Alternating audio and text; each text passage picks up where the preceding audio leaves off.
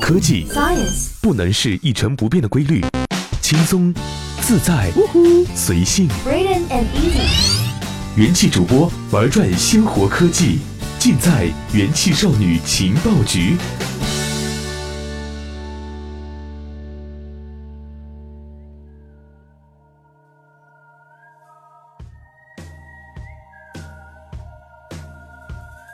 用智商捍卫节操，用情商坚守美貌。欢迎收听今天的元气少女情报局。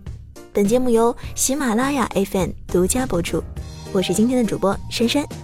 亲爱的小伙伴们，你们是否已经回到家和父母团聚了呢？每年春运买票真的是让人非常头疼的一个问题。且不说车上挤不挤吧，就说能不能买到这张票，说实话，不到最后一刻，谁都不知道。今年春运，很多朋友说，互联网公司的加速抢票和黄牛党好像突然都失灵了，这是怎么回事呢？根据近日交通运输部相关数据显示，二零一九年一月二十一日到二十七日，全国铁路、道路、水路、民航共累计发送旅客五点零四亿人次，与去年同期相比是增长了零点八八。而在整个春运的期间，全国铁路预计发送旅客四点一三亿人次，同比增长百分之八点三，创造了历年春运的新高。这五点零四亿人次里，是否有你的一次呢？这是一个数目庞大而且需求明确的群体，这意味着同样庞大的精准收入。在这之前，这部分收入曾被靠出卖体力的线下黄牛、代排队群体给收割了。而随着幺二三零六的推出，科技公司就成了抢票的主力军。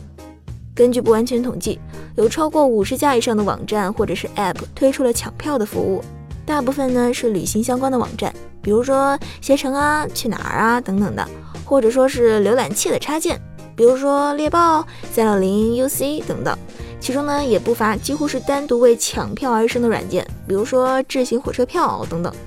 大部分的抢票服务呢是免费加有偿的模式，但是免费往往是显示抢票成功概率比较低，需要额外购买加速包、插队包、提速包等等各种名目繁多的产品。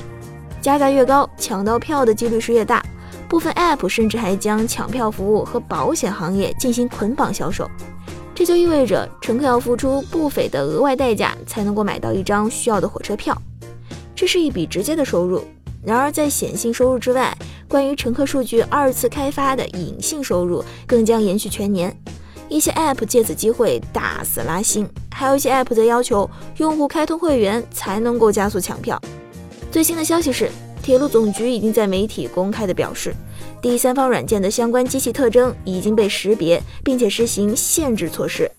铁路总局同时建议，为了出行安全，最好不要再通过第三方的代购网站以及手机客户端购票了。不过，就算是铁路总局这么说，好像也没有抢票软件做出相关回应。绝大多数的抢票软件也都还在正常的运行。有法律相关人士评论道，铁路总局其实是并没有办法直接对第三方软件平台进行监管的，因为有偿抢票并不是传统意义上的票贩子，也并不是买卖的关系。而是消费者委托网站提供相关服务，是委托代理的关系。针对铁路总局的表态，也有分析人士表明，近年来幺二三零六网站一直在提升自己技术水平。现在铁路总局既然已经表示有了限制的措施，这也就意味着第三方软件提供的付费抢票可能会涉及虚假宣传，其实并不能够起到加速的效果。加速包也许只是安慰剂罢了。在幺二三零六最初的阶段，是可以通过技术手段，比如说带宽的提升，来增加购票的几率的。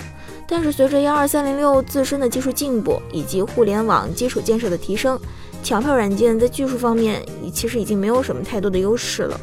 好了，听到这儿，可能有没有买到票的老爷说了：“你说这些我都知道，可是有什么用呢？我现在还是没有票啊！没抢到票不要慌，元气珊珊帮你忙。也许你可以试一下以下五点。”第一是幺二三零六新增的候补购票的功能。第二呢是春运抢票有五个抢票的高峰点，分别是每天的九点到九点半、十一点半、十三点到十三点半、十四点到十四点半、十六点半。而十六点半是全天售票车次最多、最密集的时间段，相应地呢也成为抢票的最高峰。在高峰半小时之内，往往有旅客选择放弃支付，这个时候就是咱们捡漏的最好机会啦。第三个，你也可以选择连程出行，或者是购买远途车票，也就是中转和多买一站少买一站的意思。第四呢，也要注意加开的临客以及部分暂停发售的车，也有可能他们会再次开放的。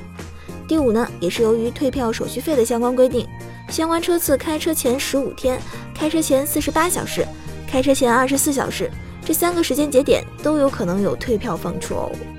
好啦，听到这儿，希望各位观众老爷们都能够开开心心的踏上回家的旅程，顺顺利利的回到工作岗位，开工大吉。本期的元气少女情报局就到这儿了，我是珊珊，我们下期再见喽。